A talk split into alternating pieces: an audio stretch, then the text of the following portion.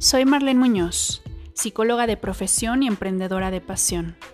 Y quiero ayudarte a descubrir toda la belleza y el potencial que hay en ti, sobre todo si eres emprendedora. Aporto belleza externa en las mujeres, pero también apoyo e inspiro su belleza interior. Esto es Beauty Podcast.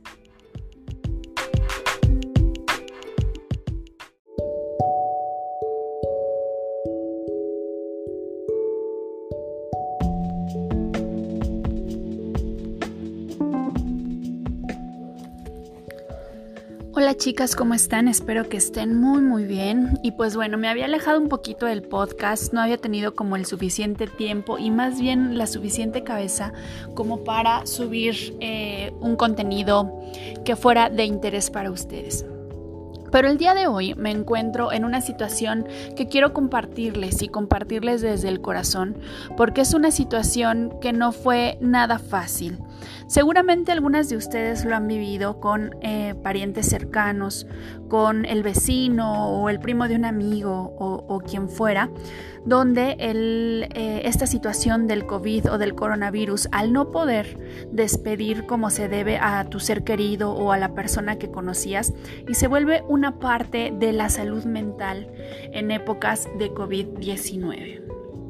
Entonces, eh, quiero hablarles un poquito de, de, por qué estoy tratando este tema, ya que la salud mental creo se está descuidando un poco. Tal vez creo que no es el tiempo para realizar como esta atención. Quien pueda hacerla desde ya, pues por supuesto que em, es súper especial que brinden atención a esa parte en esta, en esta temporada de, de COVID. La mayoría de la gente, de los médicos incluso, por lógicas razones se están enfocando al área de la salud como tal física. Y está bien, pero quiero platicarles un poquito también de la salud mental en el COVID-19. Quiero que sepan, y para iniciar este tema, que todos somos seres sociales. estamos acostumbrados a estar saludando al vecino, en reunirnos con el amigo, en pasar tiempo en algún lugar con más personas, tipo restaurantes, plazas, el cine, etc. Entonces, esta situación de COVID-19 nos obliga a pasar por un proceso de aislamiento donde todas estas situaciones no se pueden llevar a cabo. Y ahí hay un gran problema. ¿Por qué? Porque nos sacan de la zona de confort donde todos estamos acostumbrados a convivir, ¿no? Con todos los demás seres humanos. Entonces, al estar en un proceso de aislamiento, vamos a generar respuestas esperadas a situaciones inesperadas. ¿Cuál sería una respuesta esperada a situaciones inesperadas? Esto del coronavirus es una situación que no teníamos planeada. Entonces, una de esas respuestas esperadas ante el aislamiento, sin duda va a ser la ansiedad que se puede manifestar de diferentes maneras. Puede haber dolor cardíaco, problemas digestivos, dolor de cabeza, manchas en la piel. Eh, muchos experimentamos al inicio, eh, si no es que mucha gente sigue experimentando problemas a la hora de dormir, no concilian el sueño, están desvelados, hay insomnio. Y en fin, es una situación que nos pone vulnerables ante otro tipo de situaciones, como en el caso de que puedan bajar las defensas o nuestro sistema inmunológico eh, esté un poquito depresivo, por así decirlo, y puedan entrar entonces algunas enfermedades como las enfermedades respiratorias. Pero bueno, eh, se estima que gradualmente vamos a regresar a la normalidad. Pero si el 20% pero sí el 20% de todas las personas que estiman regresar a la normalidad no van a poder hacerlo adecuadamente. ¿Por qué? Por, mucho, por muchas razones. Hay personas que eh, están sufriendo ansiedad de tal manera que necesitarán entonces tomar ayuda psicológica profesional porque si no, no van a poder regresar a la, a la, normalidad. Hablando como normalidad, entre comillas, a las situaciones que realizaban con anterioridad, ¿ok? Entonces, aquí sí quiero decirles que deberán acudir a atención para resolverla. Si tú consideras que necesitas atención psicológica, que necesitas platicar con alguien, que alguien te oriente con respecto a que, ok, yo estoy tratando de adaptarme a, esta, a esto nuevo que está sucediendo, pero no logro hacerlo y me está generando un problema en mi casa, en mi trabajo, con mi pareja, con mis amigos, con mis hijos, sí sería importante ver qué es lo que está pasando y sobre todo que no te sientas extraño por ello, ¿ok? No estamos acostumbrados a este tipo de situaciones. México en general es un país bastante necio, bastante no educado en esas cuestiones y no estamos preparados para ello, ¿no? Para ninguna situación de riesgo en el país. Habrá otros, otras naciones que sí estarán como un poquito más acostumbrados a aislarse, tal es el caso, por ejemplo, en Chile, que se dan muchos terremotos, por ejemplo, y seguramente la gente está eh, preparada para responder rápidamente a un sistema de evacuación, por ejemplo, ¿no? Poblaciones con frío extremo están preparados para estar bastante tiempo en su casa con el aire acondicionado, en familia, incluso Estados Unidos, por ejemplo, que maneja bastante el home office y la escuela en casa, pues también estarán preparados para eso. Pero México apenas está experimentando esta transición a esta nueva normalidad. Entonces, aquí es donde también podemos sacar algo bueno, porque México entonces está encontrando una oportunidad bastante grande para que se pueda instalar la preparación de salud, de desastres y actualmente nosotros mismos lo estamos viviendo en sepsia y asepsia en todos los ámbitos laborales y de la casa. ¿No? ¿Por qué? Porque ahora nos estamos lavando las manos más seguido, estamos aprendiendo el uso correcto de cubrebocas, estamos em, probando diferentes eh, sustancias y eh, sistemas de sanitización, en fin. Entonces, pues es el camino que estamos tomando para prepararnos. Es una excelente oportunidad para que algunas dependencias de gobierno brinden esa educación que México no tenía, ¿no? De ninguna manera eh, tenía. Y bueno, eh, también otra de las cosas que podemos hacer hincapié es que una de las prioridades que debemos tener es tener información veraz. Hay mucha información equívoca, hay mucha información que eh, más que información es desinformación. Aún no hay estudios, eh, por ejemplo, para saber qué puede pasar con la población en condiciones de aislamiento, por ejemplo, ¿no? Y que seguramente se están haciendo y que los resultados serán a priori. Pero qué mejor prevenir algún tipo de situaciones que eh, en vez de ser preventivas vayan a ser causa de alguna tensión es decir, hay que estar pendientes de las actividades eh, que tenemos que estar realizando para cuidarnos. Tal es el caso de alimentarnos sanamente, ¿no? Porque si no, ya vienen los kilos de más. En generar actividades para que nosotros como padres de familia podamos eh, darle mayor atención a nuestros hijos. Em, situaciones donde la comunicación con la familia sea más efectiva.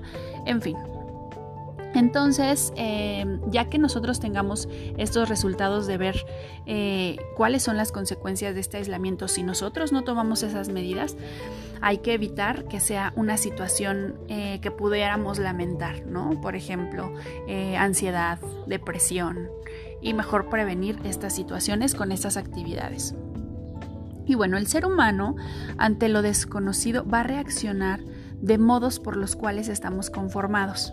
¿Y cuáles son esos modos? O lo más importante, son emociones, son sentimientos que evidentemente van a estar a flor de piel en esta situación. Y aquí es donde yo quiero compartirles algo súper, súper personal. La verdad es que he tenido pocas pérdidas de seres queridos en mi vida pero este en especial eh, me pegó bastante porque eh, mi abuelito es una persona que yo veía muy seguido, es una persona que he convivido toda mi vida con él y que no se tuvo que haber ido. Es decir, él no estaba enfermo, él no tenía diabetes, él no tenía hipertensión, él no tenía ganas de irse. Sin embargo, eh, la situación por la que estamos viviendo es una situación bastante difícil, bastante complicada.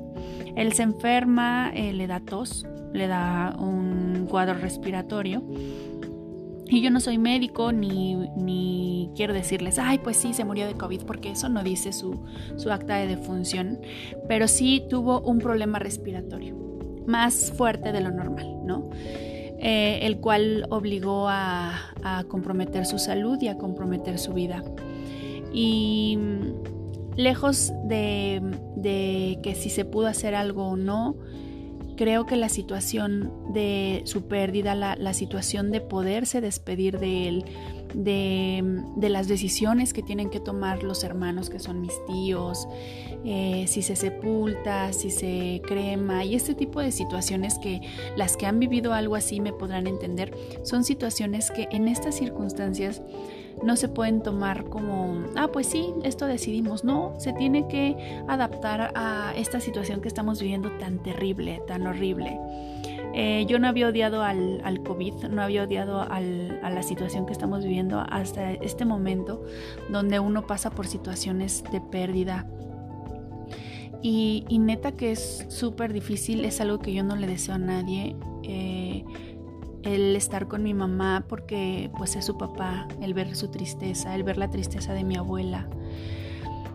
Ay, te mueve todo. De por sí teníamos los sentimientos a flor de piel y con estas situaciones se vuelve aún más complicado.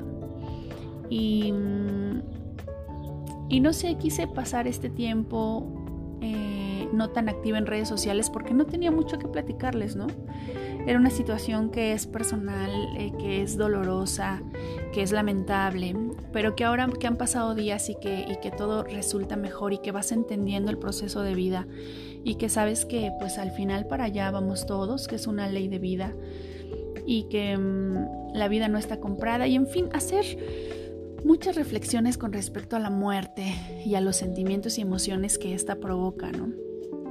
Quiero decirles, pues lo único que me queda decirles, ¿no? Que, la vida es, es, muy corta, que la vida nos puede cambiar de un momento a otro, que, mm, que duele, que, que cuesta trabajo regresar a la normalidad después de, de todo esto, ¿no?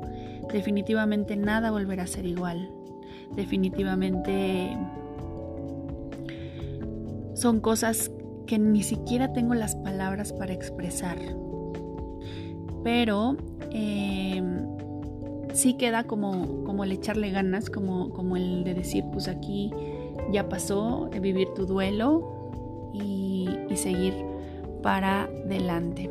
Entonces esas emociones que están a flor de piel siguen estando, pero ya no estoy paralizada, ¿no? Ya, ya estoy aceptando, ya estoy viendo que, que sí es una situación complicada, pero que también si lo vemos crudamente, esto es una selección natural. O sea, sobrevivirán los más fuertes, los que eh, comprenden que hay situaciones que hay que eh, tomar precaución, eh, estar leyendo como cosas verídicas, qué se puede hacer, qué no se puede hacer, en fin, tomar las medidas de sepsia y asepsia. Y que el más débil o aquellas personas que lo toman más a la ligera, eh, obviamente que tendrán enfermedades como que comprometen como la diabetes, la hipertensión, etc. Y si no lo toman en cuenta, pues bueno, corren como tal ese peligro tan, tan catastrófico, ¿no? Entonces, eh, pues bueno, cada quien vivió la cuarentena de diferente manera. Habrá personas que le sacaron todo el provecho y que aprovecharon al máximo el tiempo y que aprendieron y que leyeron y demás y habrá personas que no y que lo tomaron con calma y que necesitaban ese descanso y que, y que es muy respetable cualquiera de las formas en las cuales ustedes tomaron esta cuarentena y sus aprendizajes, ¿no? a mí me dejó un vacío, un vacío terrible, pero pues en fin, eh, vamos a, seguir adelante y, pues es también un aprendizaje, ¿no? Y aprender a vivir sin, sin esas personas que en algún momento se tenían que ir, ¿no? Y pues bueno, hay que adaptarnos y saber la posibilidad de ser vulnerables. Somos todos unas personas vulnerables, todos estamos en riesgo, si no es en un lado, es en otro, y tomarlo muy, muy en serio y muy, muy en cuenta. Entonces, si ustedes tienen la posibilidad de solicitar ayuda porque se sienten tristes, porque se sienten ansiosos, porque se enojan con mayor facilidad, porque están teniendo un problema en casa, porque están teniendo una pérdida, porque hay que enfrentar un duelo, etcétera, háganlo. Y yo personalmente me pongo a sus órdenes. Ustedes, muchas personas tienen mi teléfono, me manden un WhatsApp, un mensaje en Instagram, eh, en fin, para que podamos platicar de estos temas. La verdad es que ustedes lo han visto en mis programas cuando he tenido eh, invitadas, que tuvimos unas sesiones de, con algunas invitadas, me gusta platicar, me gusta compartir, me gusta eh, platicar como que de estos temas y sobre todo reflexionar y aprender de ellos. Entonces, a sus órdenes, chicas, también si lo necesitan. Y si es algo profesional, yo también podría recomendarles a alguien, ¿ok? Y bueno, la Organización Mundial de la Salud nos indica también eh, que hay que cuidar a las personas que nos están cuidando. Es aquí donde yo también reconozco muchísimo el trabajo de todas esas personas que se están rifando en los hospitales eh, grandes, Em, que están viendo por nosotros y por nuestros enfermos, ¿no? Ellos obviamente tendrán que dormir bien, descansar, alimentarse, cosa que seguramente no todos están haciendo. Bueno, ni nosotros que estamos a veces en casa podemos hacerlo al 100%, pero sí no deja de ser importante, ¿ok? Y bueno, em, hay que cuidar eh, una organización necesaria para despedir a nuestros seres queridos, cosa que no se está resolviendo actualmente. Hay personas que dicen sí se puede, hay personas que dicen no se puede, ¿no? El protocolo antes era pues que no te podían entregar como el cuerpo de tu paciente, em, ahora sí, pero hay que sepultar enseguida, lo más preferible es cremar. En fin, hay, una situación bastante grave ahí porque em, epidemiológicamente es posible, pero tiene que haber como una preparación adecuada. Y algo donde yo ahí este, les, les comento es que nosotros como seres humanos, para nuestra salud mental, debemos y es parte despedirnos de nuestros seres queridos. Entonces, em, si ustedes están pasando por una situación también de este tipo, es importante que investiguen súper bien para que eh, no se precipiten y no tomen eh, medidas que tal vez eh, después vayan a quedar como que en su cargo, de que se sientan mal, porque ¿qué crees que a lo mejor sí pude haber realizado esta despedida de tal o cual manera y no se realizó. Entonces tomen ahí sus precauciones, ¿ok? el ir a terapia, chicos, si lo necesitan chicas y chicos. Va a ser una decisión personal. ¿Qué les puedo yo decir de la terapia? Yo soy psicóloga y sé de la importancia tan, tan, tan grande de ir a, solicitar ayuda profesional en caso de ser necesario. ¿Por qué? Porque no es necesario estar loco para asistir a terapia, ¿no?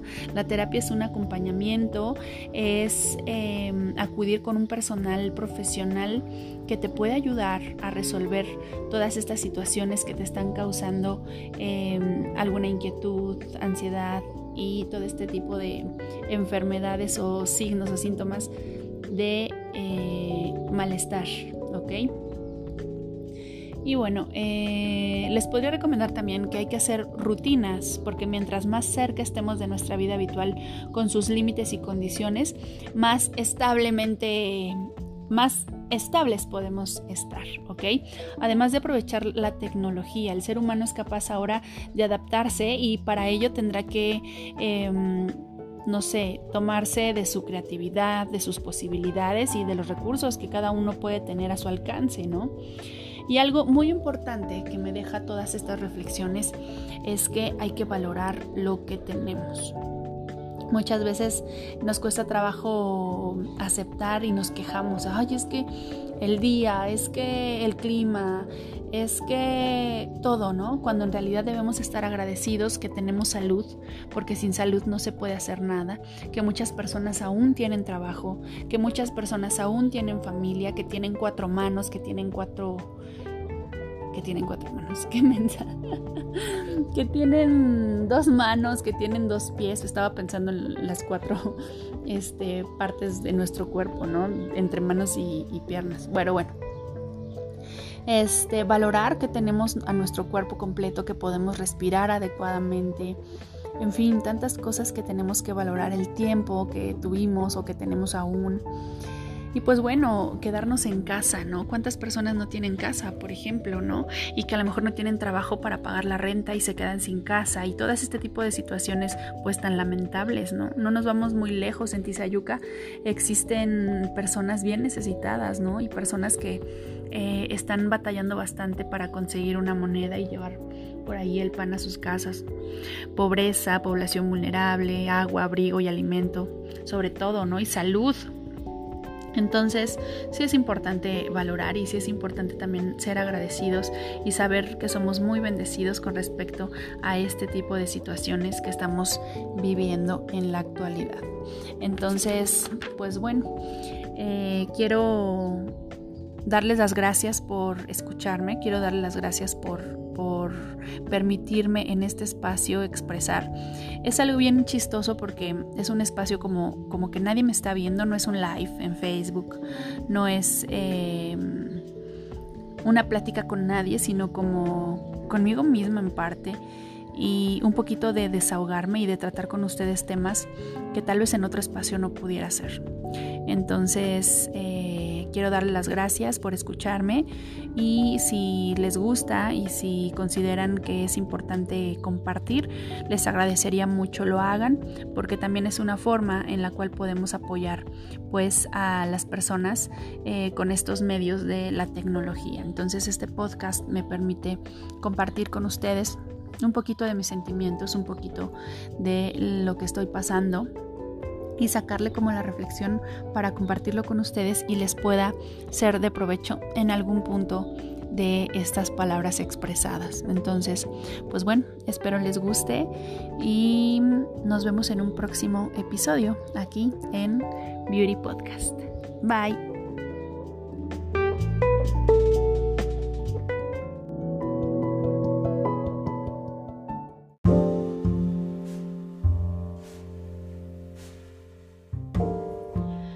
Por último quiero dejar esta canción. Se llama La despedida de uno de mis artistas favoritos que es Fito Páez. Escúchenla y si han perdido a un ser querido, recuérdenlo con esta canción que está preciosa. Muchas gracias.